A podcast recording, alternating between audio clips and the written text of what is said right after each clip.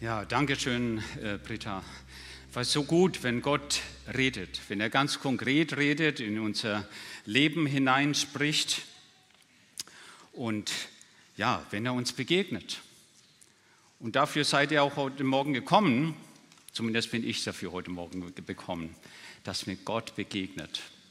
Nicht so, dass er das zu Hause nicht auch könnte. Ja, kann er auch. Aber es ist nochmal was anderes wenn wir in Gemeinschaft ist und ja, wenn man gemeinsam ihn hochhebt, ihn preist, ihn anbetet, es ist einfach was anderes. Ja, heute geht es um Freundschaft. Freundschaft. Ein wahrer Freund ist schwer zu finden, schwer zu verlassen und unmöglich zu vergessen. Ja, ne? Also ein es gibt noch ein paar andere schöne Worte, so den wahren Freund erkennt man in der Not oder Freunde sind wie Bücher, man braucht nicht viele, sondern gute. Ihr habt sicherlich auch so den einen oder anderen Spruch auf Lager, wo es um Freundschaft geht. Und natürlich, wir alle sehnen uns nach Freundschaft und müssen gleichzeitig feststellen, dass wir in einer Zeit leben, auch in einer Welt leben, die sehr stark eingegrenzt wird äh, von Anforderungen, die da sind. Das Lebenskorsett ist recht eng und drückt auch manchmal. Dann kommt vielleicht auch noch unser eigener Narzissmus dazu, äh, unsere Leistungsorientiertheit. Und da ist es schwer. Da ist es schwer, Freundschaften nicht nur zu finden, sondern auch aufrechtzuerhalten. Und oft bleibt zwischen Arbeit, Familie, bleiben die nicht lebensnotwendigen Kontakte auf der Strecke. Für Senioren ist die persönliche Begegnung immer schwieriger. Die Kinder, die Enkel wohnen weit weg. Die Wegbegleiter werden immer weniger, ja, je älter man wird. Und ja, die Kinder, die will man jetzt auch nicht belasten mit den Nöten oder mit den Dingen, die einen wirklich beschäftigen. Dann hält man mal lieber den Ball flach und sagt, ja, die haben ja schon genug. Dabei sind wir Menschen noch als Beziehungswesen geschaffen. Und die Sehnsucht ist groß, eine Person im Umfeld zu haben, mit der wir unsere Sorgen, unsere Nöte und unsere Freuden teilen können. Unsere persönlichen Krisen, Ängste, vielleicht auch Krankheiten, aber eben auch die Dinge, die unser Leben bereichern und schön machen. Und oft ist so, wir haben viele, manchmal unzählige Online-Kontakte, aber selten echte Freundschaften. In der Telefonseelsorge ist jedes vierte Gespräch, geht es um Einsamkeit. Menschen rufen an, weil sie jemanden zum Reden brauchen. Und es sind nicht nur alte Menschen, das sind auch junge Menschen, die dort anrufen. Studenten, die neu in die Stadt kommen, keinen Anschluss finden, all das. Dabei ist doch Freundschaft das Bollwerk und das Gegenmittel gegen seelische Tiefs und gegen depressive Verstimmungen. Und depressive Verstimmungen, das wird vermutlich jeder von uns kennen dann bist du nicht gleich depressiv oder krank, aber solche Verstimmungen, die gibt es im Leben. Freundschaften entstehen aus Begegnung und fallen nicht vom Himmel. Das ist mein Statement an dieser Stelle. Ja? Freundschaften entstehen aus Begegnung und fallen nicht vom Himmel. Und nicht jeder ist in seiner Persönlichkeit auch so angelegt, dass er offen auf andere zugehen kann ich habe da gerade jemanden im Blick, der kann das sehr gut. Ja, auf andere zugehen, der ist offensiv.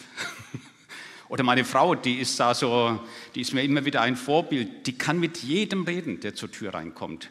Es ist immer wieder unglaublich und ich bewundere sie dafür, nicht nur dafür, aber ich versuche dann immer mal ein bisschen was äh, von ihr zu lernen. Für mancher, der muss halt so eine innere Hürde erstmal überspringen. Ich gehöre da auch dazu. Es fällt mir nicht so ganz leicht, auf andere zuzugehen, auch wenn ihr das manchmal nicht merkt, aber so, aber das ist so bei mir. Aber wer Freunde gefunden hat, der darf sich glücklich schätzen, weil sie verhelfen einen zu neuen Ideen, zu mehr Leichtigkeit und zu mehr Lebensfreude. Ja, aber wie ist es mit Gott als Freund?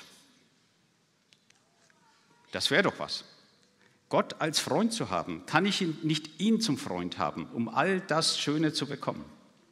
Mit ihm an der Seite fühle ich mich den, den Herausforderungen des Lebens gewachsen. Er gibt mir doch die nötige Stärke, er gibt mir Mut, er gibt mir Selbstvertrauen. Ihm kann ich auch jedes Geheimnis anvertrauen, auch die Geheimnisse, die ich nicht mit anderen teilen möchte, weil ich mich zu sehr dafür schäme. Und in seiner Gegenwart erlebe ich Trost, Hoffnung, Erfüllung, all das in Gottes Gegenwart. Und ich möchte mal sagen, dass auch viele oder vielleicht die meisten von euch genau deswegen auch in den Gottesdienst kommen, um seine Nähe, seine Gegenwart zu erfahren, zu erspüren, auch seine Freundschaft zu erleben. Denn diese Freundschaft, die gibt mir doch wieder Sicherheit, Anerkennung und hilft mir auch, auf der richtigen Spur zu bleiben. Aber wenn ich eben nicht auch Freundschaft mit Menschen pflege, dann bin ich eben in der Regel einsam. Lasst uns mal gemeinsam eine Person, eine Persönlichkeit, muss man schon sagen, in der Bibel anschauen. Und die Bibelkenner unter euch, die wissen sicherlich, was jetzt kommt, der als Freund Gottes bezeichnet wurde. Wir lesen dann Jakobus im zweiten Kapitel ab Vers 21.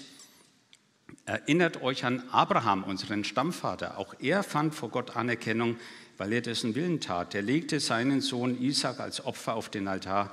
Hier wird ganz deutlich, bei ihm gehörten Glaube und Tun zusammen und erst durch sein Handeln wurde sein Glaube vollkommen. So erfüllte sich die Heilige Schrift, wenn sie sagt, Abraham glaubte Gott. Und so fand er seine Anerkennung. Ja, er wurde sogar Gottes Freund genannt.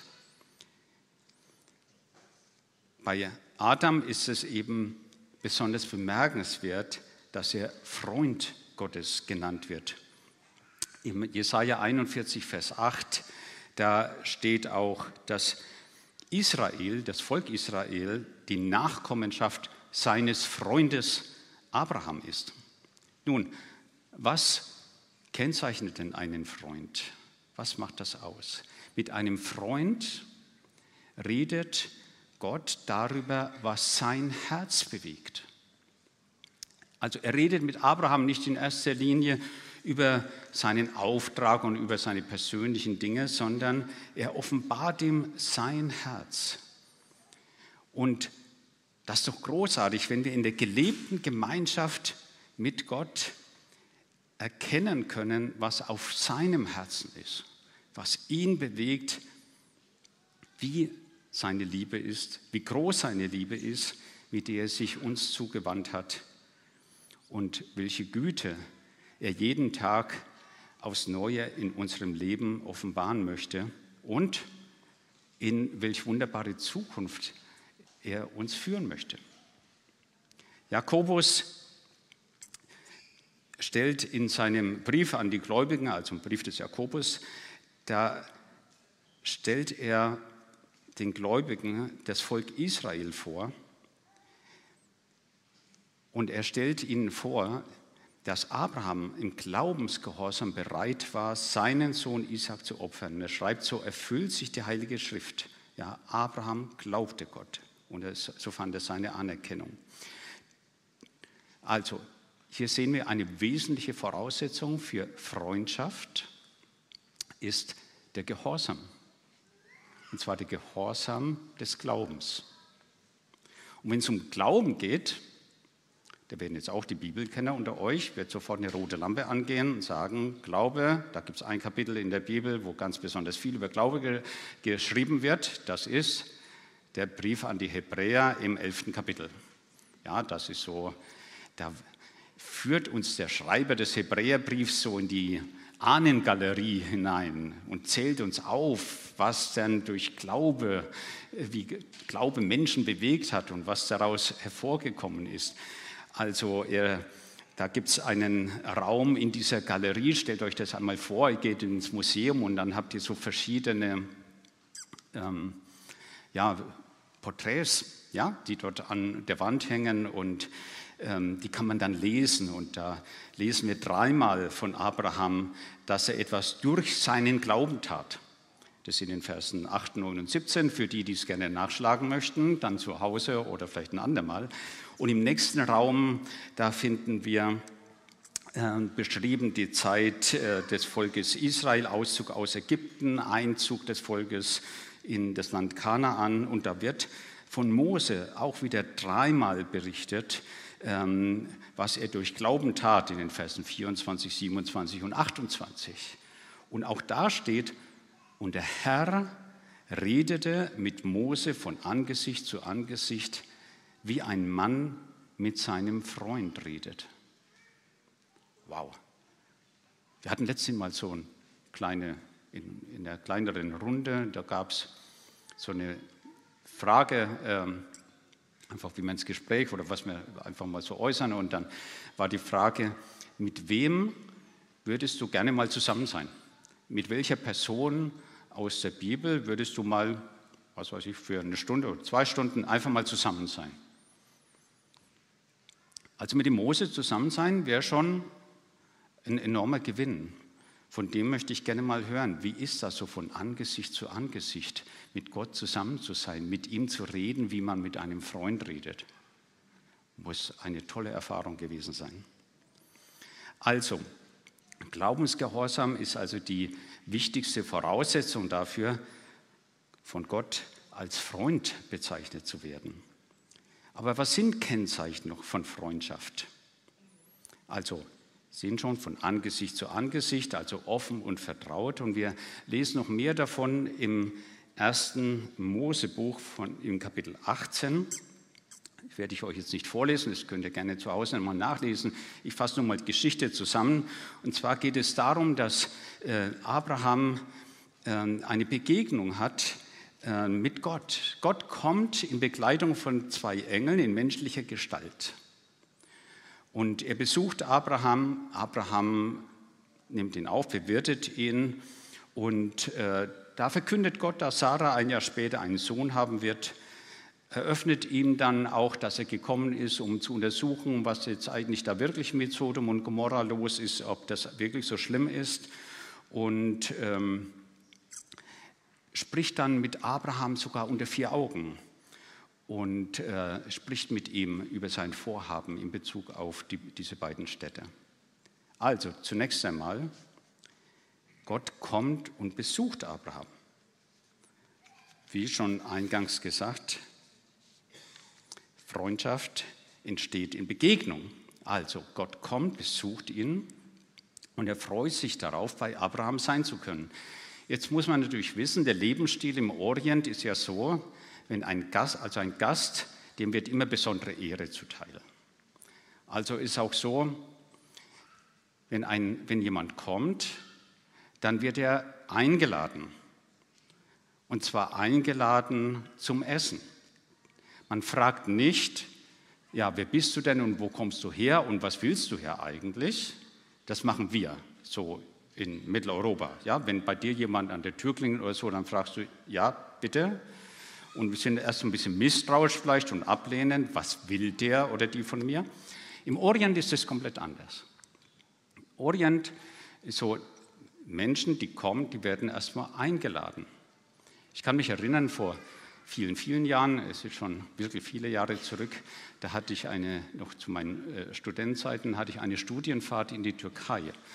Und äh, wir waren da unterwegs und haben da bestimmte Dinge äh, angeschaut und untersucht äh, und waren unter anderem in Kappadokien, hochinteressant übrigens, also eine tolle Gegend. So ganz im Osten äh, der Türkei ist das, ein wunderschönes Gebiet und sind dort in einem Tal gelaufen, wo der Bus, der uns gebracht hat, schon nicht mehr hinfahren konnte. Da konnte man tatsächlich nur zu Fuß unterwegs sein.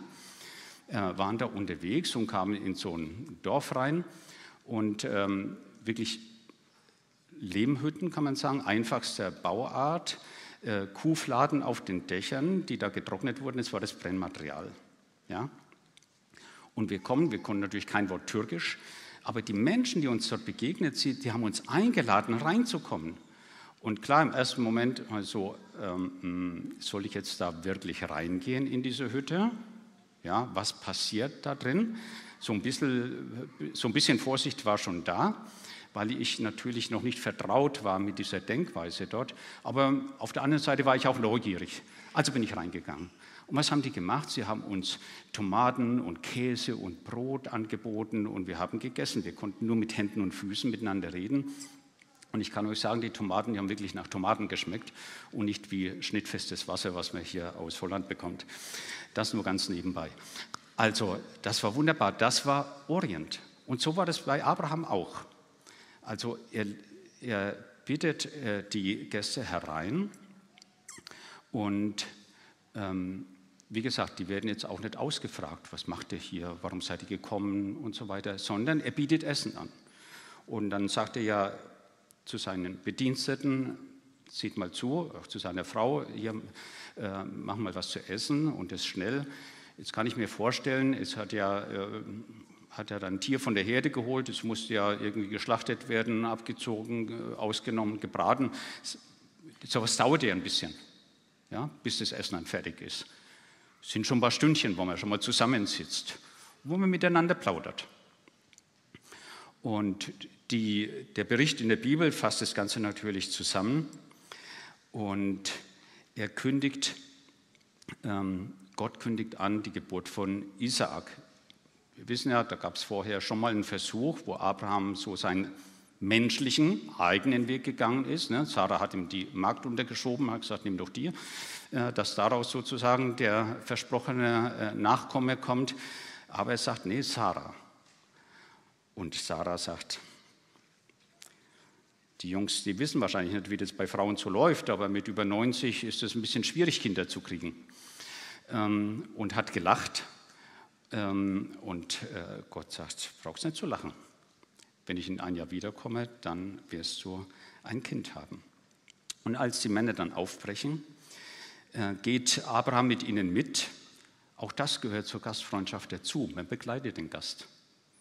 Äh, man begleitet ihn sogar teilweise bis nach Hause. Äh, oder wer von euch schon mal bei Menschen eingeladen war, die aus dem Orient kommen, also unsere Iraner zum Beispiel gehören da dazu, dann packen die dir noch Essen ein und geben es dir mit. Ja, das alles gehört dazu, das ist ihr Lebensstil. Kann man auch hier in Europa manches davon lernen. Also in diesem Weggehen, in diesem Begleiten, dann spricht Abraham, äh, spricht Gott mit Abraham und vertraut ihm so Geheimnisse an, was er denn vorhat. Und ihr äh, wisst zumindest, die die Geschichte wissen, äh, äh, kennen, die wissen, dass dann äh, Abraham anfängt, mit Gott zu verhandeln.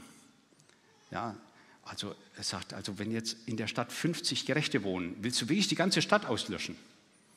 Äh, sagt Gott, nee, also wenn 50 Gerechte da sind, dann nicht. Da sagt er, du, wenn jetzt aber nur 40 Gerechte da sind, wird sie dann die. Nein, sagt also, wenn 40 Gerechte. Und so verhandelt er. Also verhandeln gehört auch zum Orient. Und es nicht nur im Bazar. Also wer von euch in der Türkei ist oder so weiter, verhandeln ist in Ordnung, das gehört dazu, aber bitte nur verhandeln, wenn du auch was kaufen willst. Nicht so zum Spaß, um mal ausprobieren, wo man landet, sondern da beleidigt man den anderen. Also Gott verhandelt, also Abraham verhandelt mit Gott.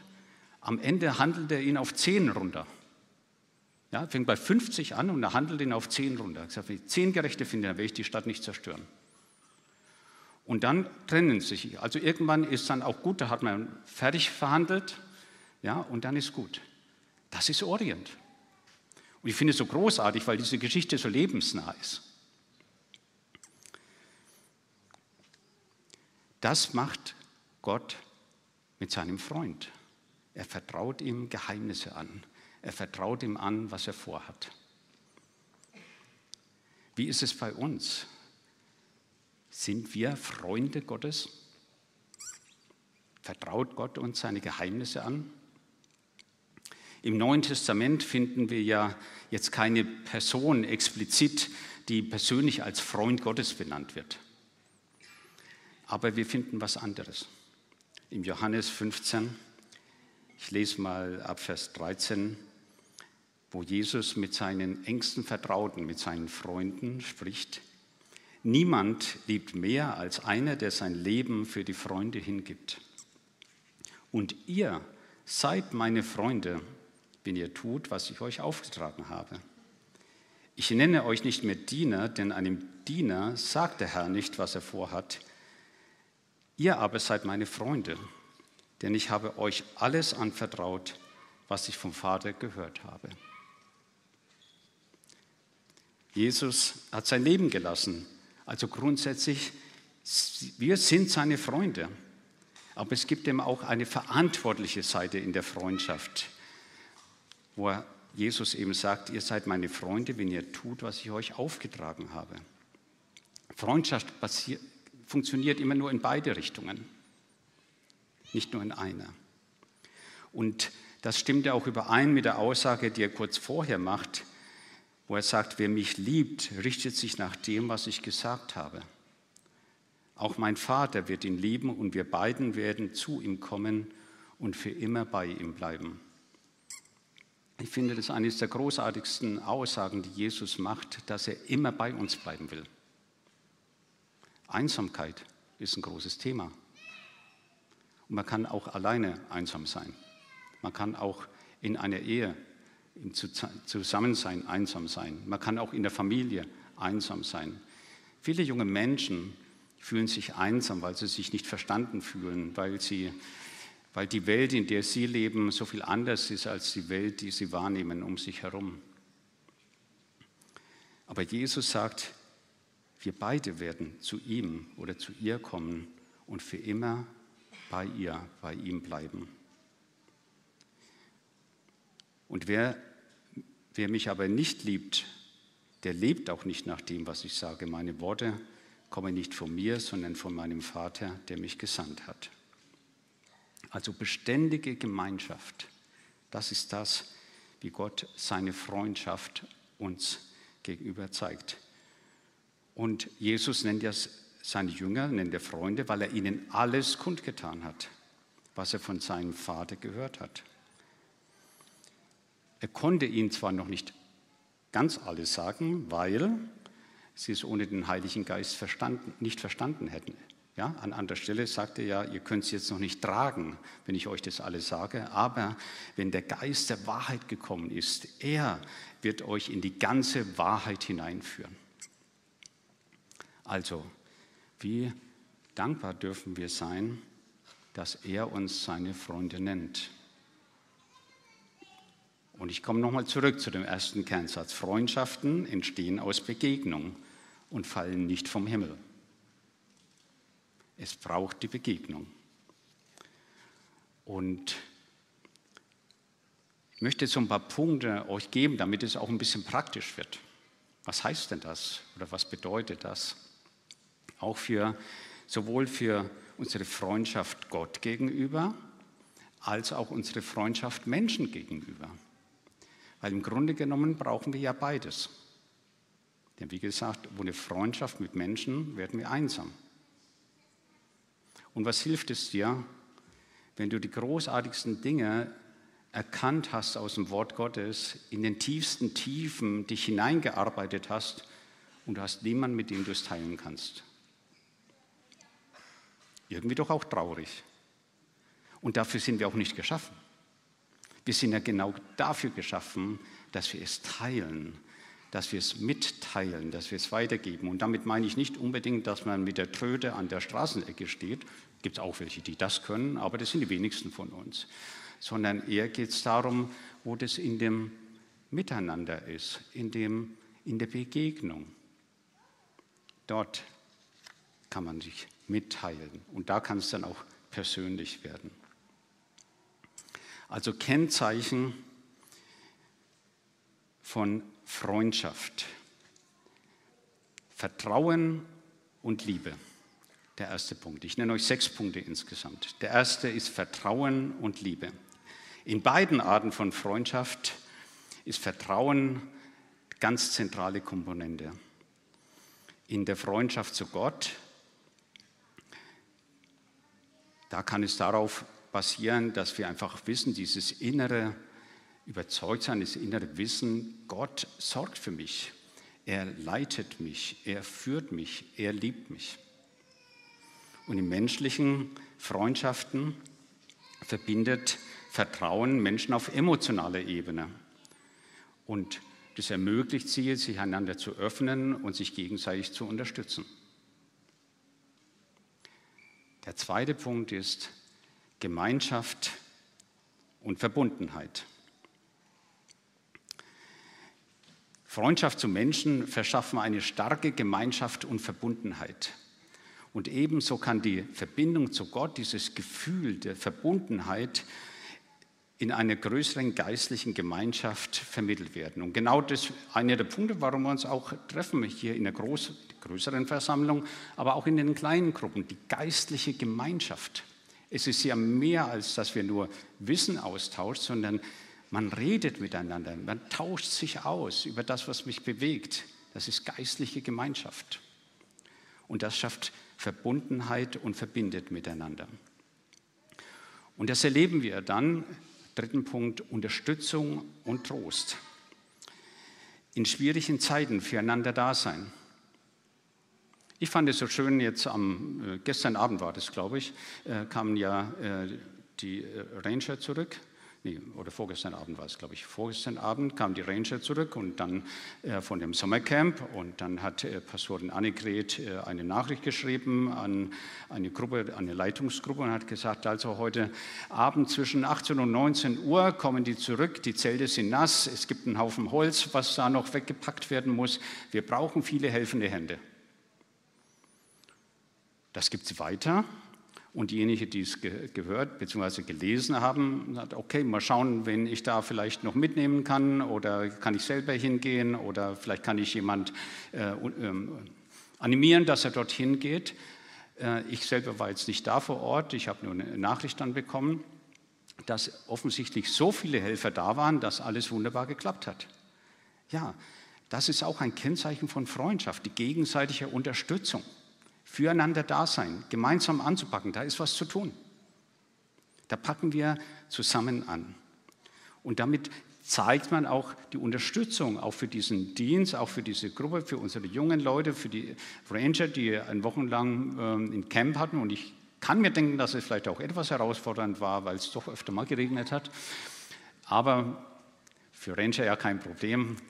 Sie kennen ja kein schlechtes Wetter, sondern nur unangemessene Kleidung. Ja, das haben die bestimmt großartig gemacht. Ich bin gespannt, davon zu hören. Ja, also füreinander da sein, auch, ja, auch emotionalen Beistand, auch das ist emotionale Beistand. Ja, ihr seid da, ihr helft mit. Und in Verbindung mit Gott suchen Menschen doch Trost. Sie suchen Kraft, sie suchen Hilfe, gerade in den Zeiten der Not. Die meisten Menschen wenden sich ja erst dann an Gott, wenn sie in Schwierigkeiten sind. Die wenden sich ja nicht an Gott, weil es ihnen gut geht, sondern dann, wenn nichts mehr, wenn nichts mehr geht, wenn alle eigenen Mittel irgendwie gescheitert sind, dann sagen sie, jetzt muss aber Gott helfen. Ja, natürlich. ja, es ist schon manchmal interessant, was Gott dann alles tun muss. Und Gott sagt, hey, ich bin da, aber es geht vielleicht nicht ganz nach deinen Regeln, sondern ich möchte nicht benutzt werden von dir, aber ich bin da für dich. Und wenn es gut läuft, lässt du dich darauf ein, was er dir dann sagt und dann geht es auch gut weiter. So, das waren die ersten drei Punkte. Es kommen noch drei Punkte. Wachstum und Entwicklung. Persönliche Entwicklung und Reifung ist ein wesentliches Merkmal unseres Daseins. Ja, wir alle brauchen irgendwo einen Raum, in dem wir uns entwickeln können, in dem wir reifen können. Und das funktioniert natürlich äh, am besten, wenn man ein Gegenüber hat.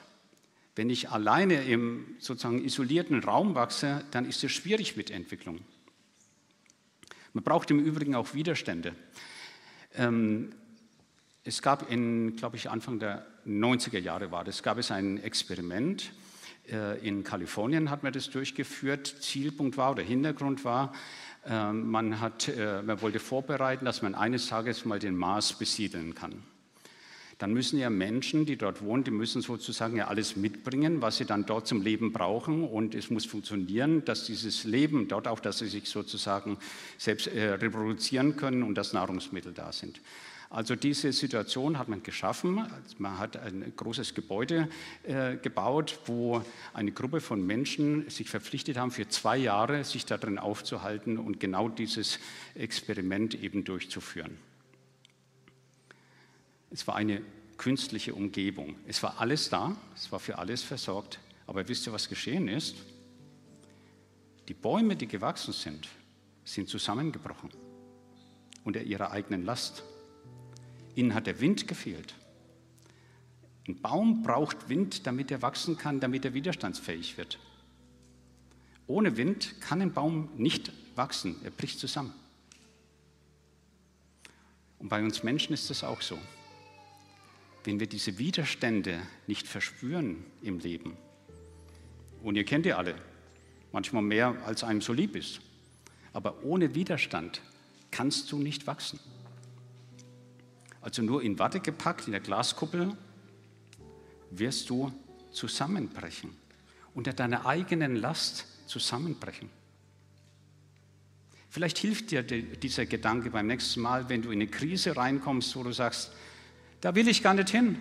Ich will nicht in diese Krise und ich brauche unbedingt Rettung und ich brauche unbedingt jemanden, der mir diese Krise, das Böse, was mich da gerade anfällt und beschäftigt, das wegnimmt von mir. Seh es doch mal als Chance, an dieser Stelle zu wachsen, widerstandsfähig zu werden. Wachstum und Entwicklung. Und deswegen wird Gott auch nicht, wenn wir zu ihm rufen, schreien in höchster Not, sofort eingreifen und alles richten. Das wird er nicht tun. Damit wird er uns überhaupt gar keinen Gefallen tun. Nicht, dass er das nicht könnte. Sie führen überhaupt kein Problem. Aber da ja Gott ein weiser Vater ist, macht er mal ein bisschen Piano. Sag, komm, ich will dich führen. Ich will dich leiten. Ich will dich weiterführen, dass du wachsen kannst. Fünfter Punkt, Kommunikation und Dialog. Ohne Kommunikation geht gar nichts. In Verbindung mit Gott. Also unsere Kommunikation ist Gebet, wir sinnen nach über das Wort, ja, wir reflektieren über das, was wir hören, vielleicht auch über so eine Predigt oder wir schauen uns andere Predigten an oder hören uns an. Das ist das, wo, wo wir sozusagen die Kommunikation, den Dialog mit Gott, unser innerer Dialog mit Gott. Und beim Menschen, ja, ohne Begegnung funktioniert es nicht. Wir brauchen das von Angesicht zu Angesicht. Wichtige Gespräche möchte ich immer mit meinem Gegenüber von Angesicht zu Angesicht führen und nicht über Zoom oder Handy oder was auch immer. Und der letzte und wichtigste Punkt noch bedingungslose Liebe. Wir wissen, Gott hat uns so sehr geliebt, dass er alles gegeben hat, dass wir Rettung finden und dass wir genau diese Begegnung mit ihm haben können.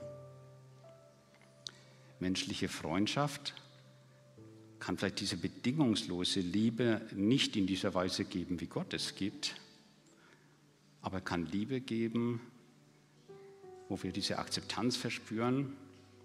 Das merkst du dann, wenn du Dinge mit deinem Freund besprechen kannst, die vielleicht beschämend für dich sind. Dann weißt du, das ist Liebe. Oder wenn ihr dir Dinge sagt, die unangenehm sind. Das ist auch Liebe. Weil der, der dich liebt, der darf das zu dir sagen. Wenn es ein anderer sagt, der, der nichts Gutes will, ist es nicht so schön. Und dann wehren wir uns dagegen. Aber wenn dich jemand liebt und du verspürst es und er sagt dir Dinge, die vielleicht nicht so schön sind, dann weißt du, er tut es aus Liebe, weil er möchte, dass ich auch darin weiter wachse. All dies kann sich natürlich ergänzen. Und ich glaube, die Beziehung zwischen uns und Gott und zwischen uns und Menschen ist so das Grundgerüst unserer Existenz, unseres Daseins. Wo Jesus gefragt wird nach dem größten Gebot, sagt er ja, liebe Gott und deinen Nächsten wie dich selbst. Wir brauchen beides, die Beziehung zu Gott und die Beziehung zu Menschen, Freundschaft mit Gott Freundschaft mit Menschen. damit wir weiter wachsen können und damit wir in das hineinkommen, was ja Gott für uns geplant hat und was seine Absicht ist mit uns. Wir werden jetzt gleich gemeinsam das Abendmahl feiern und auch das Abendmahl ist ein Ausdruck oder können wir feiern als ein Ausdruck von Freundschaft, von Hingabe. Aber es ist mehr als das. Weil Gottes Sehnsucht ist ja nicht nur, ja gut, ist nicht nur Freundschaft, sondern ich will es mal noch ein bisschen erweitern. Seine Sehnsucht ist ja immer Heilung und Wiederherstellung. Er sieht ja, dass wir in einer zerbrochenen Welt leben, in einer Welt, die manchmal so anstrengend ist, dass wir am liebsten gehen würden.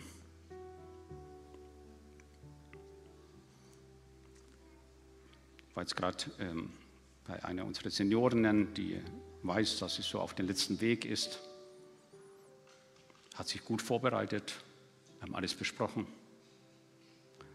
Und sie sagt mir auch, ich bin so bereit zu gehen. Ich möchte hier gar nicht mehr sein. Und ich kann es so gut verstehen. Ja, möchte heraus aus diesem zerbrechlichen Körper, der so anfällig ist. Möchte heraus aus dieser Welt und möchte in die Welt, wo wir hingehören. In seine Welt, in Gottes Welt. Und Gott ist ja nicht nur so, dass er mitfühlt mit uns, sondern er hat auch die Rettung, er hat die Lösung geschaffen in Jesus Christus. Weil Jesus durch seinen Tod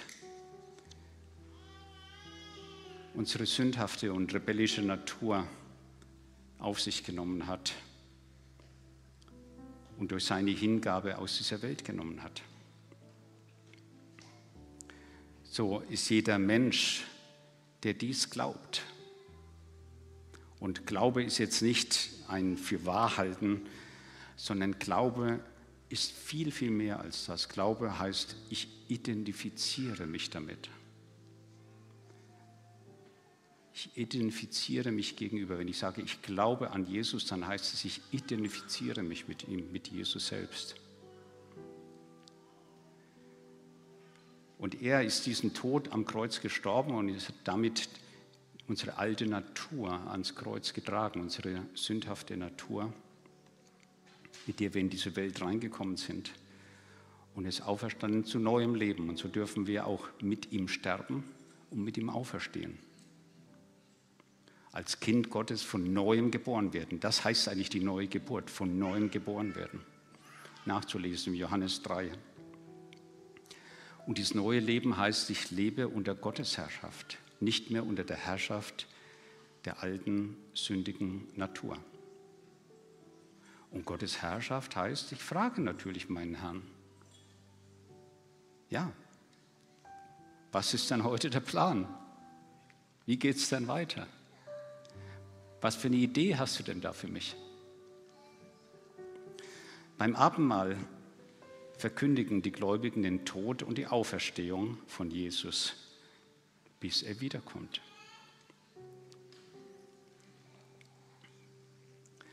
Und jetzt darf ich euch bitten, dass wir gemeinsam dieses Abendmahl nehmen. Ich werde dann gleich die Einsetzungsworte vorlesen und dann werden wir das gemeinsam machen. Wir haben fünf Tische, zwei hier vorne, zwei in den Ecken und eine hier, dass ihr euch ein bisschen verteilt an die verschiedenen Tische und dann relativ rasch auch dann Brot und Wein nehmt äh, beziehungsweise Saft, es ist alles Saft. Ja? Ähm, und ich werde dann die Einsetzungsworte vorlesen und werden genau das dann tun.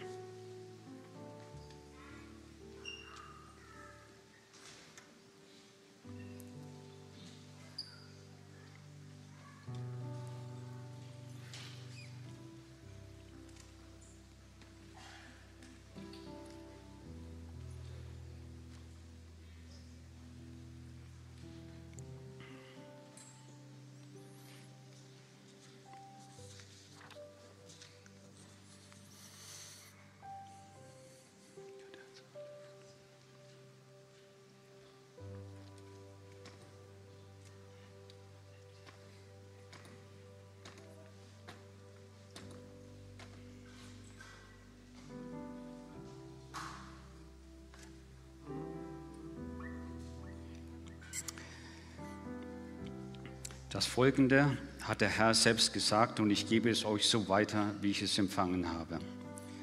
Das schreibt Paulus an die Korinther in dem elften Kapitel.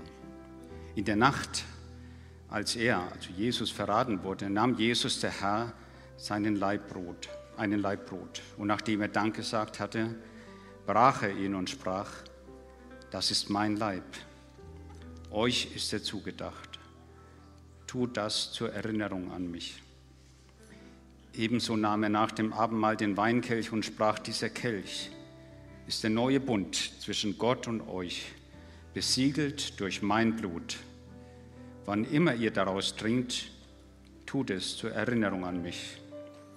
Denn jedes Mal, wenn ihr dieses Brot esst und aus diesem Kelch trinkt, verkündet ihr den Tod des Herrn, bis er wiederkommt. So nehmen wir das Brot und brechen es. Wir sind ein Teil seines Leibes, des Leibes von Jesus. Und so wahr wir davon essen, von diesem Brot, so glauben wir, dass sein Leib gebrochen wurde zu unserer Erlösung.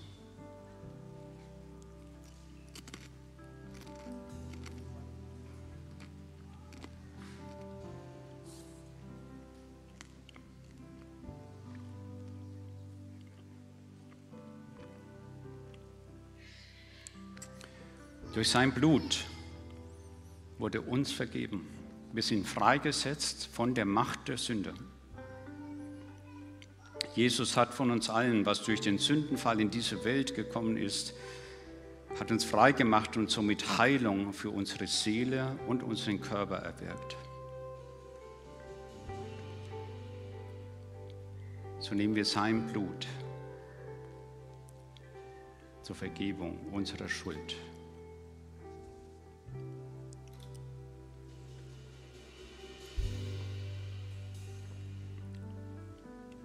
Wir danken dir, Jesus, dass du gekommen bist, um uns frei zu machen und uns frei zu kaufen. Wir danken dir, dass wir jetzt frei sind und zu Gott, unserem Vater, kommen können, kommen dürfen. Dass wir diese Freundschaft mit dem Vater erfahren dürfen und immer wieder neu beleben dürfen. Wir danken dir, Heiliger Geist, dass du gekommen bist und uns hineinführst in alle Wahrheit. Danke, Jesus. Amen.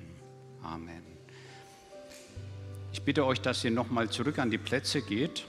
Ich werde dann gleich noch den Segen über uns sprechen. Es gibt dann noch ein paar Ansagen zum Ende und äh, auch noch ein gemeinsames Lied.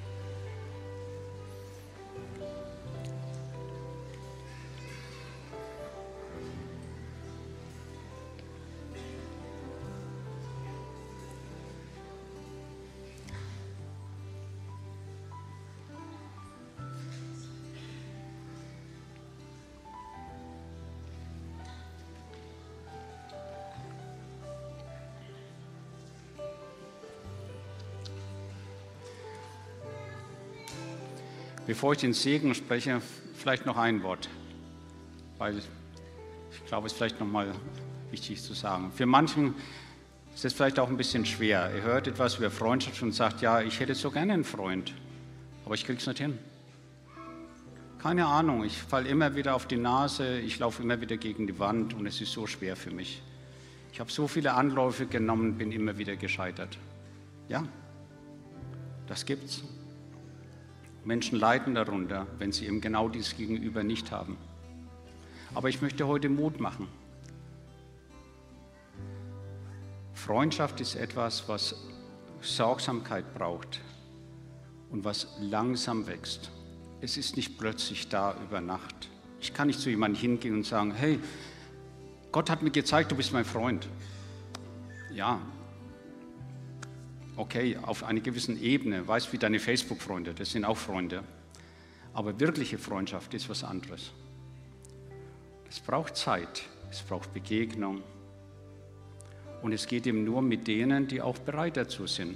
Das kann man nicht erzwingen. Aber man kann vielleicht eine Umgebung schaffen, die das fördert. Und manchmal braucht es vielleicht 15 Anläufe, vielleicht auch nur drei. Ich weiß es nicht. Aber das Wichtigste ist, dass du diese Freundschaft mit Gott hast. Weil er ist der beste Lehrmeister da drin, was Freundschaft angeht. Und wenn du diese Freundschaft mit Gott noch nicht kennst, dann möchte ich dich herausfordern, auch heute an diesem Tag, sagen, dass du von dir aus auf Gott zugehst und sagst, ich möchte gerne wissen, was das heißt, Freundschaft mit dir. Hier gibt es eine Menge Menschen in diesem Raum, die wissen, wie das aussieht. Vielleicht schaffst du es, ins Gespräch zu kommen. Und jetzt spreche ich den Segen über uns aus und dann kommen noch sagen, noch äh, Ansagen. Ja, vielleicht steht er auf dazu. Vater im Himmel, wir danken dir für dein Wort heute. Wir danken dir, dass du der beste Freund bist, den man sich vorstellen kann. Wir danken dir, dass du bei uns bist, alle Tage. Nicht nur heute, sondern alle Tage bis zum Ende dieser Zeit. Wir danken dir, Vater, für deine Großzügigkeit, für deine Güte, für deine unendliche Liebe. Und danke für deinen Segen, den du uns gibst. Und so segne ich uns, so segne ich euch in dem Namen Jesus. Der Herr gibt euch Mut, Kraft, Entschlossenheit, nicht nur für diesen Tag, sondern für die Woche und darüber hinaus. Er ist mit dir, er ist bei dir, er ist für dich. So sei gesegnet in dem Namen Jesus. Amen.